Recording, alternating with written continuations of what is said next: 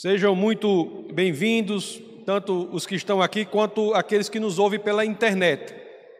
E vamos ter a honra de dar continuidade à nossa série sobre o Evangelho de João, Evangelho de São João. Meus queridos e amados irmãos, um domingo passado, nós estávamos falando sobre a Samaritana, né? que passagem impressionante, aquela mulher, aquela pecadora ela em um determinado dia o sol nasceu sobre uma pecadora, mas aquele sol iria se pôr sobre uma missionária. Né? Em um só dia sai de pecadora a missionária. Tanto que ela, ao se converter, ao entregar sua vida ao Senhor, aquela mulher, ela corre, ela deixa até o, o pote d'água dela, ela corre para a cidade para falar daquele que salva, para falar de Jesus Cristo. Aquela mulher, ela demorou a fazer isso porque ela passou por aquele processo que é sair de uma cosmovisão para outra, sair de uma visão de mundo para outra. Porque antes tudo era visto pela lente, pelas lentes do que é mundano, pelas lentes do que é natural mas agora ela havia aprendido a ver as coisas ao seu redor de outra forma. Ela havia aprendido a olhar para o mundo por meio das lentes da sobrenaturalidade. Meus queridos, eu para que eu leia, eu tenho que usar uma, eu uso uma lente rígida, né, no olho, uma, uma lente que eu tenho que colocar todo dia no olho. E além disso, eu ainda coloco os óculos para poder ler ou ver as coisas direito. Sem essa lente, essa lente rígida que eu coloco e sem os óculos, o mundo para mim é muito diferente. O mundo não tem profundidade, o mundo não tem nitidez, as cores não têm definição, elas até existem, mas são desbotadas, sem muito interesse.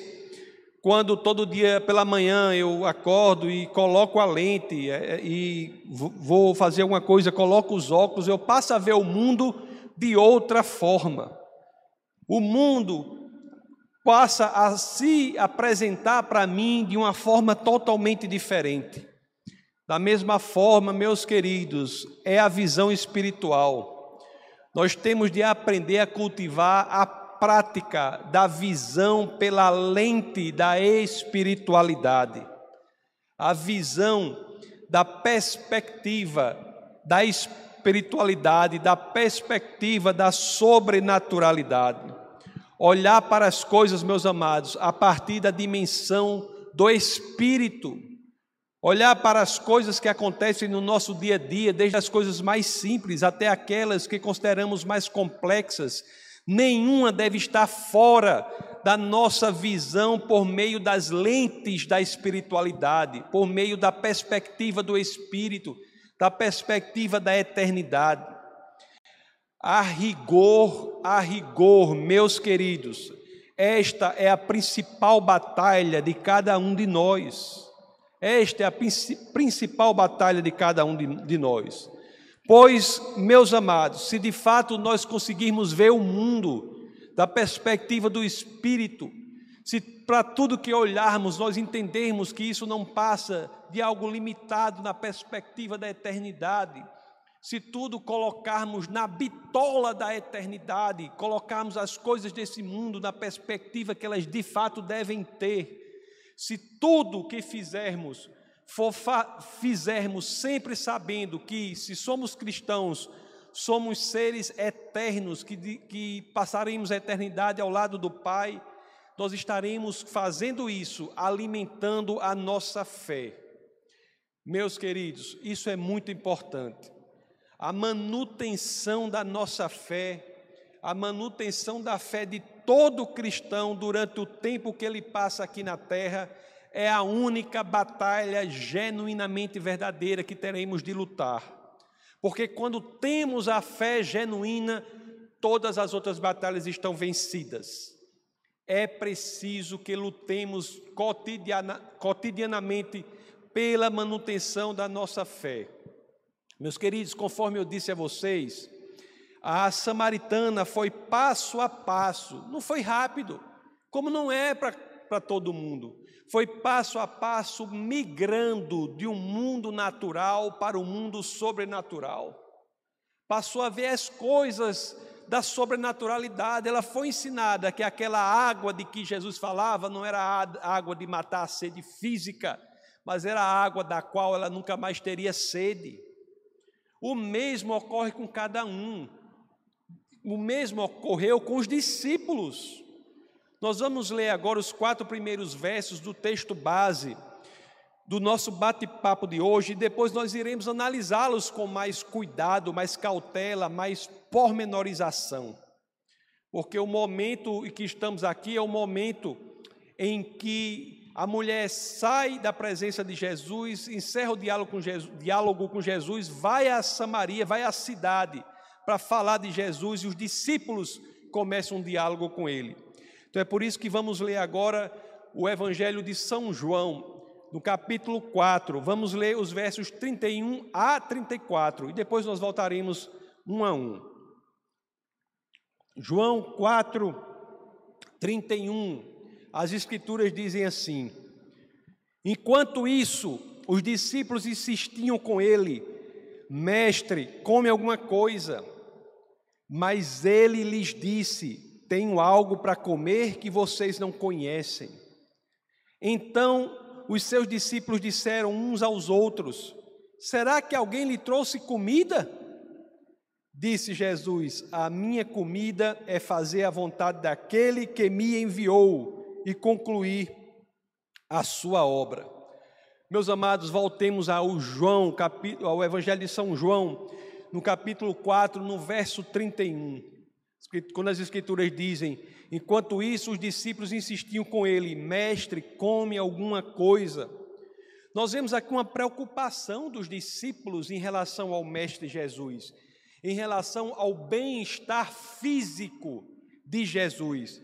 Isso é algo mais do que legítimo, é um cuidado mais do que legítimo. Eles haviam viajado de Jerusalém até a Samaria e Jesus estava cansado e estava com fome. Aliás, não precisa abrir, mas lá em João, no capítulo 4, no verso 6, nós vemos, as Escrituras dizem que Jesus estava cansado. E antes mesmo do encontro com a samaritana, já estava cansado da viagem. Mas aqui, diante da sugestão dos discípulos para que Jesus se alimentasse do alimento físico, Jesus resolve ensinar a eles, aos discípulos, o que havia ensinado a mulher samaritana. A mensagem principal: temos de ver as coisas da perspectiva da espiritualidade. É a resposta que nós lemos em João 4,32. Vamos reler. Olha o que Jesus diz diante disso. Mas ele lhes disse: Tenho algo para comer que vocês não conhecem. Senhor, coma, precisa se alimentar, você está cansado, você está com fome. E Jesus se aproveita para ensiná-los, né? Queridos, eu tenho algo para comer que vocês não conhecem. A comida física é importante, mas eu tenho de deixar claro para vocês: a comida espiritual é importantíssima. Alimentar o corpo é importante, mas alimentar o espírito é essencial. Nós temos, meu cuidado, meu, meus, meus queridos e amados irmãos, nós temos de ter cuidado muito grande para que não sejamos tragados, sugados, triturados pela naturalidade do mundo. Nós temos de saber que antes do natural, o que deve estar em nossas prioridades é a sobrenaturalidade do nosso Senhor. Isso é um exercício diário, não vem fácil. O mundo diz e sugere ao contrário. É nadar na contramão do mundo. Mas é isso que as Escrituras nos ensinam. Não é que agir no natural não seja importante, é importante, mas agir no natural não é capaz, não é servível, não é apto, não é hábil para substituir a nossa ação no sobrenatural. Nada no natural para o cristão pode substituir o que temos no sobrenatural. A prioridade é a sobrenaturalidade. Vocês se lembram da passagem, a famosa passagem da tentação de Cristo? Lá em Lucas, no capítulo 4, nos versos 3 a 4. O que, é que as Escrituras dizem quando o inimigo das nossas almas vai tentar o nosso Senhor e Salvador? As Escrituras registram assim, Lucas 4, 3 e 4. O diabo lhe disse: Se és o filho de Deus, manda esta pedra transformar-se em pão. Jesus respondeu: Está escrito: Nem só de pão viverá o homem. Existe a comida física, meus queridos, mas nós não podemos nos esquecer que mais importante do que ela é o alimento espiritual.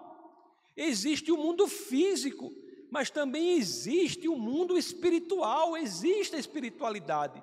E nós, como, como cristãos, nós somos seres sobrenaturais, não podemos deixar sermos tragados para o mundo e para que passemos a viver como se não fôssemos sobrenaturais, como se fôssemos unicamente um aglomerado de matéria sem sentido, sem propósito, desesperado, como é o mundo aí fora.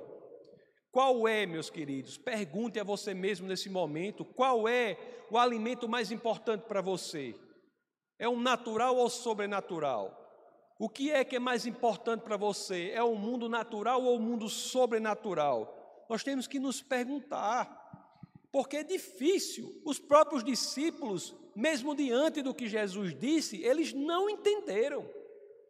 Vamos ver agora João 4, 33. Nós lemos do 1 ao 34, relemos o 31, 32, vamos reler o 33. Veja que no 33 os discípulos não entenderam.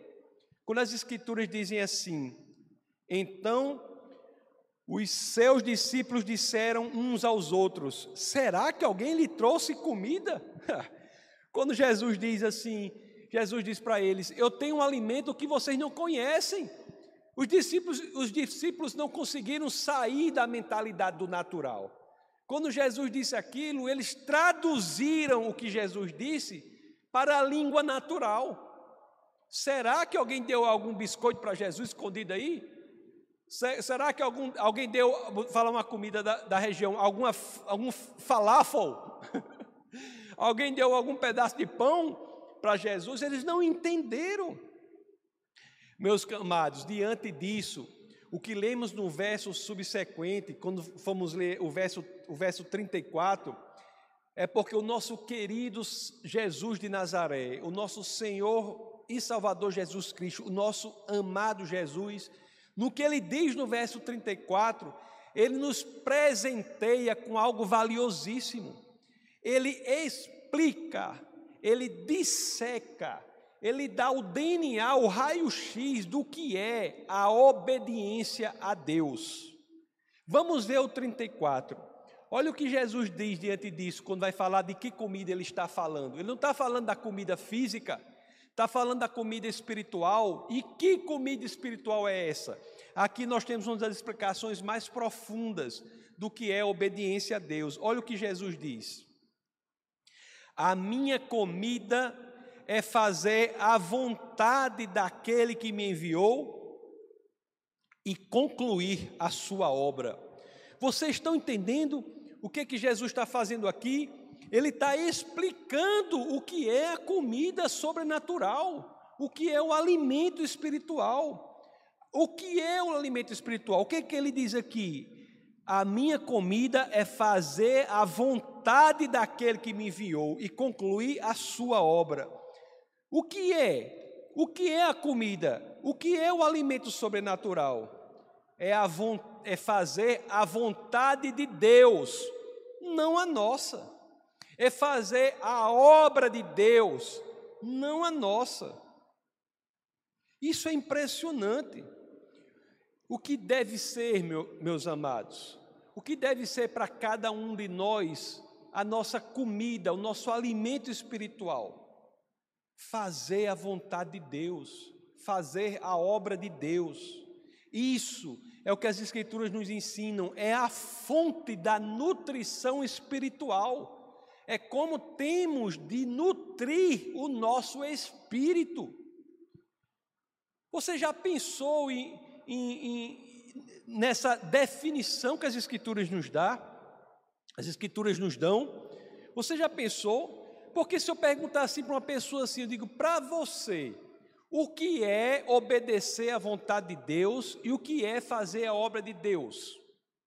É interessante que a gente pode dar respostas diversas, algumas das quais interessantes. Você pode responder assim honestamente coisas como: para mim fazer a vontade de Deus, fazer a obra de Deus é um prazer, é uma alegria, é uma satisfação. Você pode dizer coisas assim, mas nenhuma dessas respostas alcança a profundidade do ensinamento de Jesus Cristo para nós obedecer à vontade de Deus, meus amados, e fazer a sua obra constituem alimento para a nossa alma. Já pensou? Obedecer à vontade de Deus, fazer a obra de Deus é o que nos alimenta espiritualmente, é a nossa nutrição espiritual. Aí eu pergunto: se você é cristão, se você é cristã, se você que está aqui, se você não é cristã, você tem como se tornar cristã. O método para fazer isso tem um link aí na descrição do vídeo, que é uma pergunta: quer nascer de novo? Aí tem um link lá, você clica e tem um passo a passo lá para você se tornar cristã. Mas se você é cristão, e você é cristã, e você está se sentindo fraco, Está se sentindo fraco espiritualmente? Você está subnutrido espiritualmente? Está sentindo sua, sua vida como se fosse uma neblinazinha sem sentido? Como se fosse um caminhar, um zigue-zaguear sem sentido? Aí, subnutrição. Como é que você pode se sentir forte se você não está se nutrindo espiritualmente? E o que é nutrição espiritual, segundo as Escrituras, segundo a palavra da salvação. Se você está se sentindo assim, meus queridos, aqui vão duas sugestões. Analise se você se empenha em obedecer à vontade de Deus, ou você se empenha para querer que Deus obedeça a sua vontade. Se você está se empenhando para dizer: Senhor, que seja feita a Sua vontade e não a minha. Isso é nutrição espiritual. Mas se você está se empenhando para dizer: Senhor, venha me ajudar na minha vontade. Que a minha vontade seja a vontade de Deus e não que, a, que você quer que Deus mude a vontade dele para se adequar à sua e você não está disposto a mudar a sua para se adequar de Deus.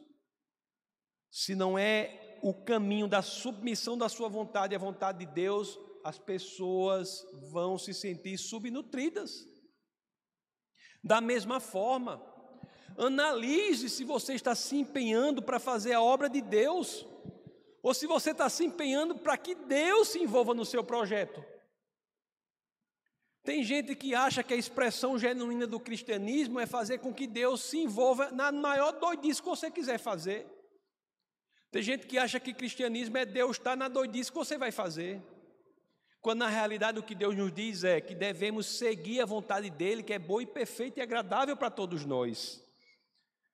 Talvez, meus queridos, a fraqueza espiritual do cristão seja uma consequência de uma resposta errada a essas duas perguntas. Vamos nos reanalisar, reavaliar. Responda a si mesmo estamos nos dedicando, buscando a vontade do Senhor e dispostos a nos submeter a ela, seja ela qual for. Estamos nos envolvendo na obra do Senhor ou não? Meus amados, engraçado que quando entendemos isso, nós vemos que esse é o pano de fundo teológico em que é possível dizer coisas como são ditas lá, e depois você vai ler, vai ler em Mateus, no capítulo 6, do verso 25 a 34. Vamos ler Mateus 6, vamos ler do 31 ao 34. Depois em casa você lê do 25 ao 34. Só entendendo isso é que passagens como essa fazem sentido. Olha o que as Escrituras nos ensinam. Portanto, não se preocupem dizendo o que vamos comer, que vamos beber, ou que vamos vestir, pois os pagãos é que correm atrás dessas coisas, mas o Pai Celestial sabe que vocês precisam delas. E o 33, busquem, pois, primeiro, busquem, pois, busquem, pois, em primeiro lugar o reino de Deus e a sua justiça, e todas essas coisas lhe serão acrescentadas. Quando buscamos o mundo antes do mundo de Deus, nós não estamos nos alimentando espiritualmente porque estamos querendo que o nosso projeto seja maior que o do Senhor. Quando buscamos o reino de Deus acima de tudo, o projeto do Senhor é maior do que o nosso e por isso somos abençoados. E é interessante que desde o primeiro livro escrito da Bíblia, que foi o livro de Jó, o livro mais antigo da Bíblia, nós vemos um princípio como esse sendo verbalizado desde o primeiro livro da Bíblia, o livro mais antigo do, Novo Testa, do, do Antigo Testamento, no livro de Jó, no capítulo 23, no verso 12, as Escrituras dizem assim: Não me afastei dos mandamentos dos seus lábios, dei mais valor às palavras de sua boca do que ao meu pão de cada dia. Meus amados, ao alinharmos a nossa vontade à vontade de Deus, quando nós nos envolvemos na vontade, na obra de Deus, o que ocorre? Nós nos nutrimos espiritualmente, nós crescemos na fé, nós nos conectamos com o Senhor. É por isso, como uma consequência lógica da conexão com o Senhor, que todas as demais coisas nos são acrescentadas. A prosperidade existe, mas a prosperidade errada é você achar que deve buscar rei, este mundo. O grande entendimento, o entendimento bíblico da prosperidade é entender que temos que nos doar ao Senhor. E a prosperidade, ele atender às nossas necessidades e não os nossos caprichos, como diz a pastora, as nossas necessidades é uma decorrência natural da nossa conexão com Deus. Agora, se a pregação é volte-se para o Senhor, para que o Senhor lhe dê um carro, lhe dê um não sei o que, lhe dê um biscoito, lhe dê uma bolsa da marca tal, você está colocando o reino material à frente do reino espiritual. Hum, existe prosperidade, mas é uma decorrência lógica uma consequência da conexão com Deus e não a causa, o motivo, a razão de nós nos conectarmos com Ele. Queridos irmãos, a gente tem de se perguntar todo dia: de que nós temos fome? Como é o nosso cristianismo? De que nós temos fome?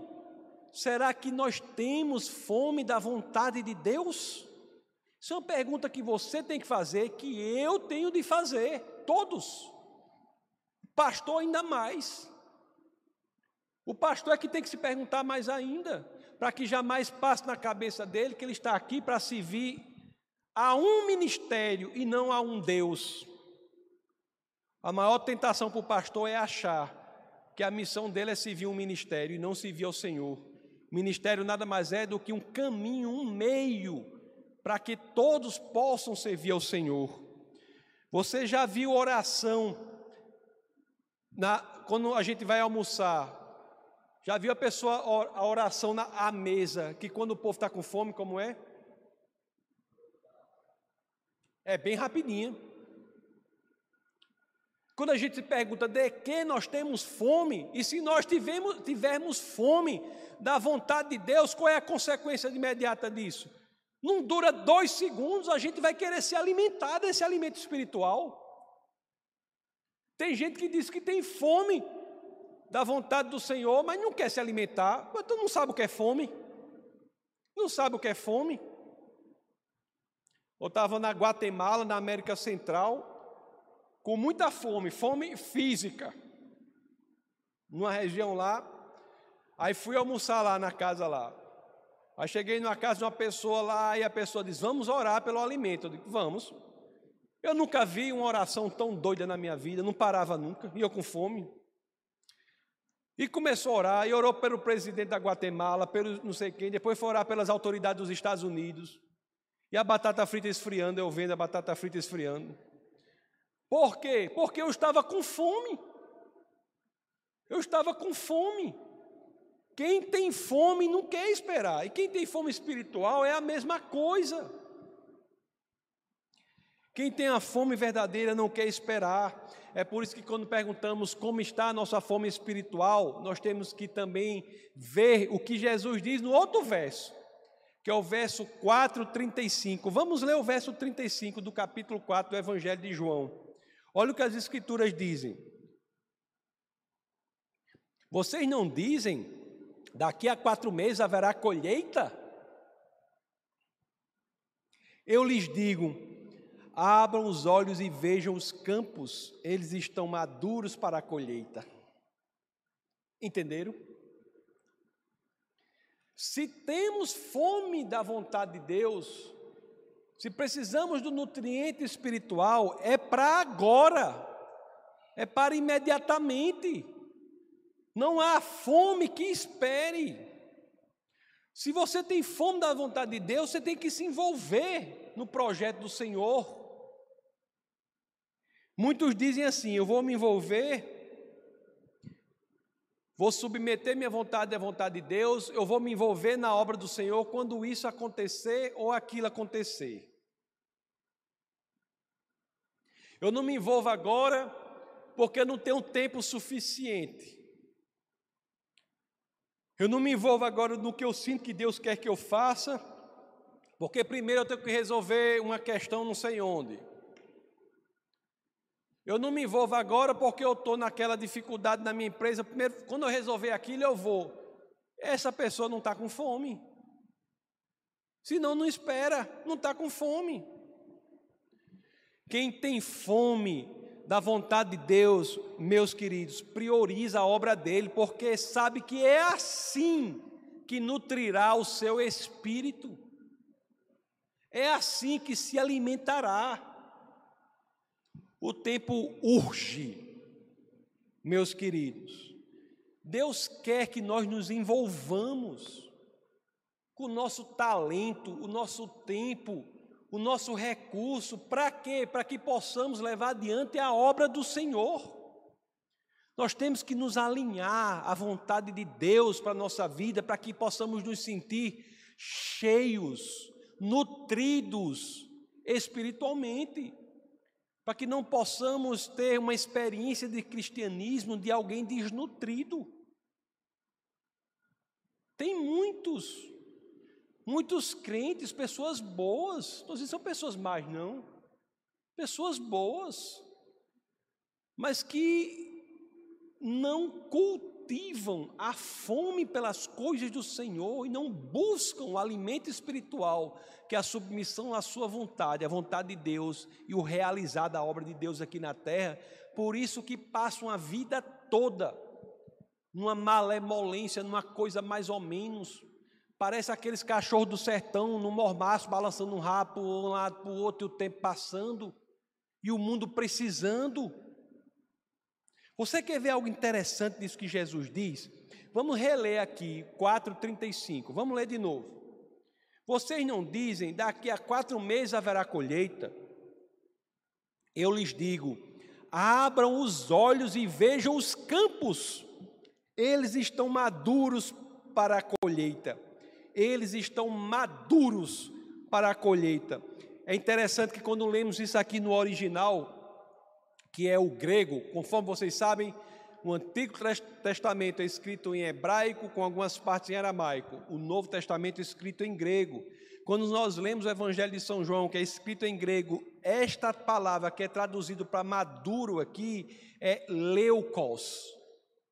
Leucos, que quer dizer esbranquiçado. Eu tenho a impressão que algumas traduções em português trazem também esbranquiçado.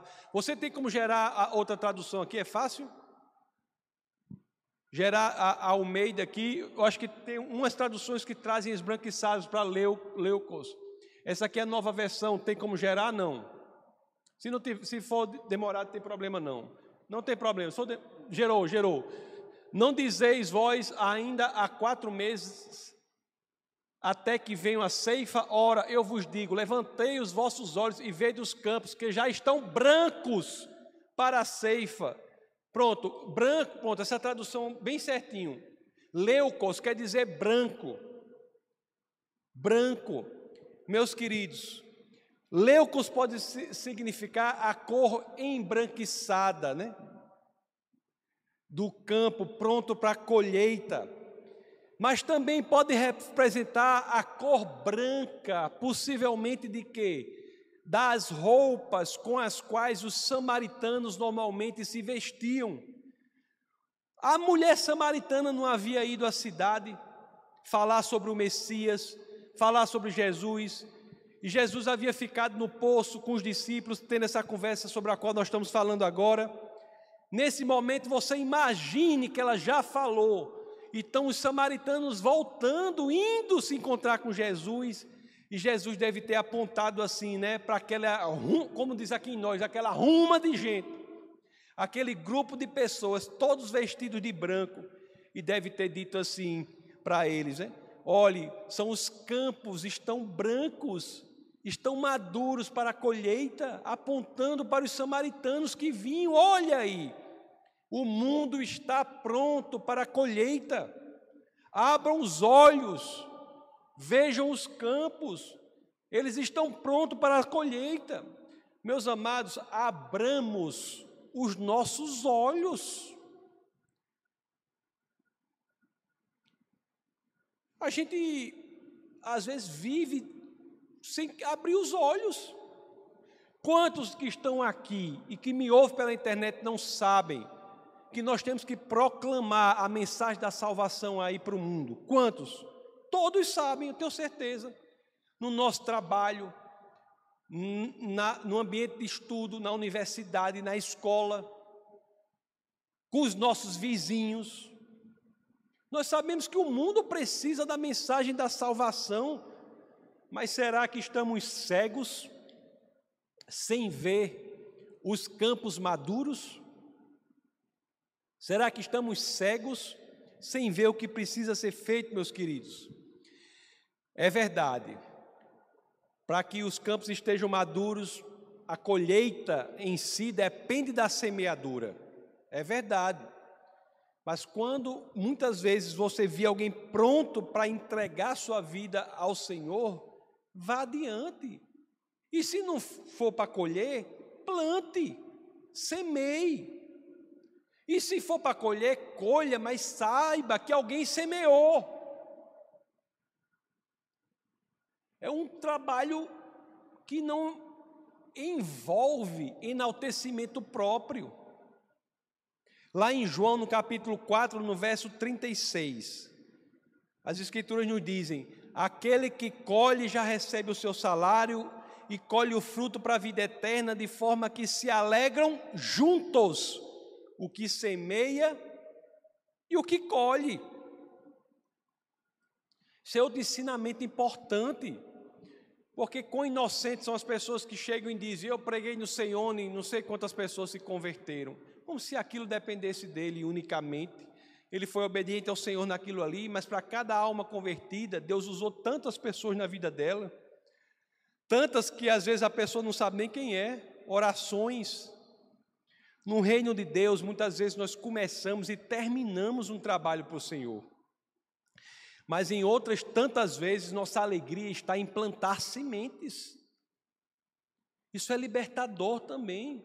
Não existe a pessoa na sua cabeça que nunca vai se converter. Tira essa pessoa, tira essa ideia.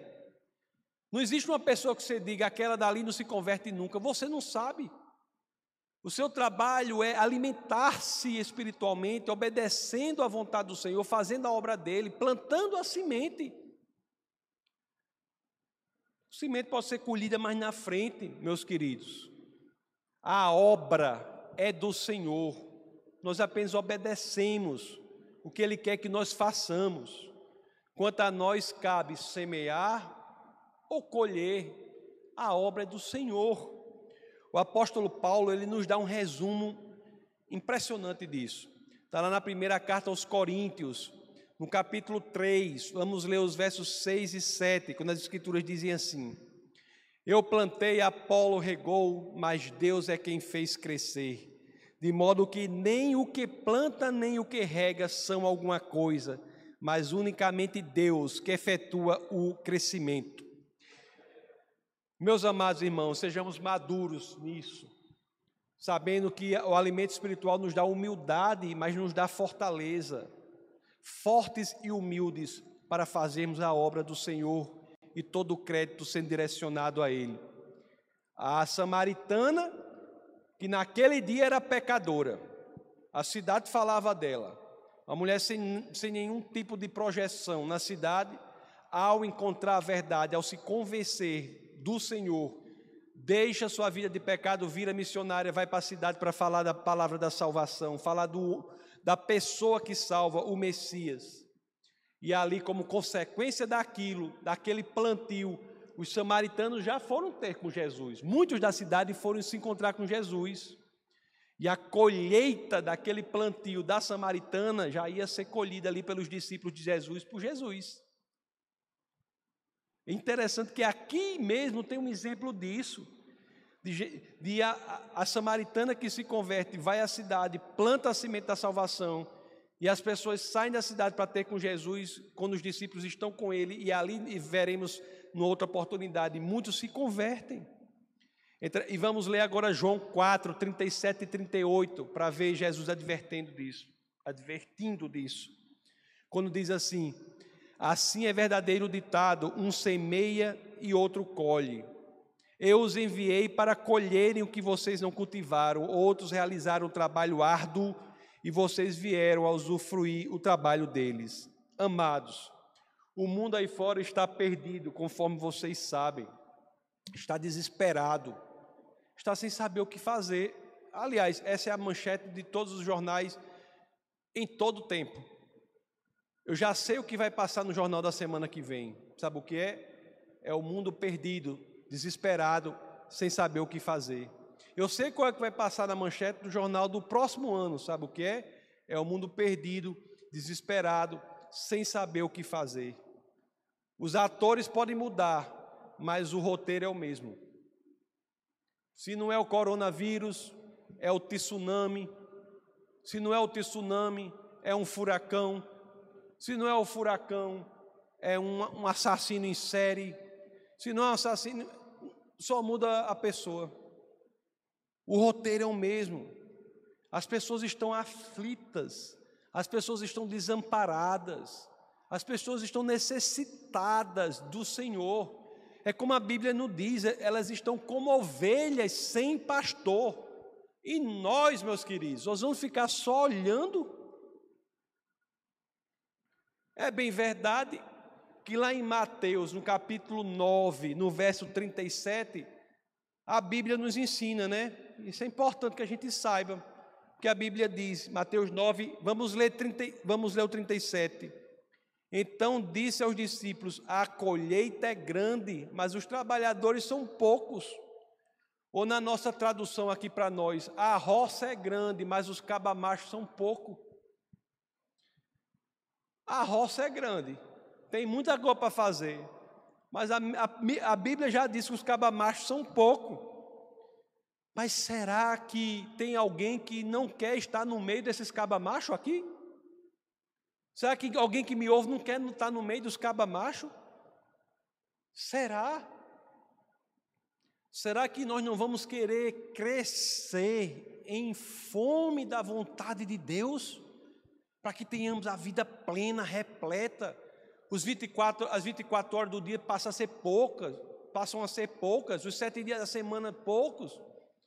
A vida passa a ser pouca, a gente vai envelhecendo, envelhecendo e queria viver 300 anos para ter mais para fazer para o Senhor.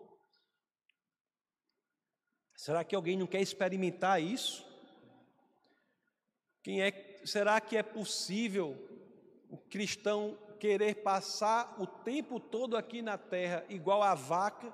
só ruminando, ruminando, ruminando, parada, sem sair do canto, Será que tem um cristão que quer passar a vida toda sem querer sair da sua zona de conforto? Meus amados, eu estou até. As escrituras estão muito duras, mas eu estou até aperreado porque eu tenho que falar essas coisas. Mas, meus amados, nós temos que tomar uma decisão. Se você que me ouve, você quer se satisfazer espiritualmente, não há outro caminho. Venha, envolva-se na obra do Senhor, submeta a sua vontade à vontade do Senhor, experimente a nutrição espiritual de que todos precisamos durante esta breve passagem aqui na terra. Vamos orar.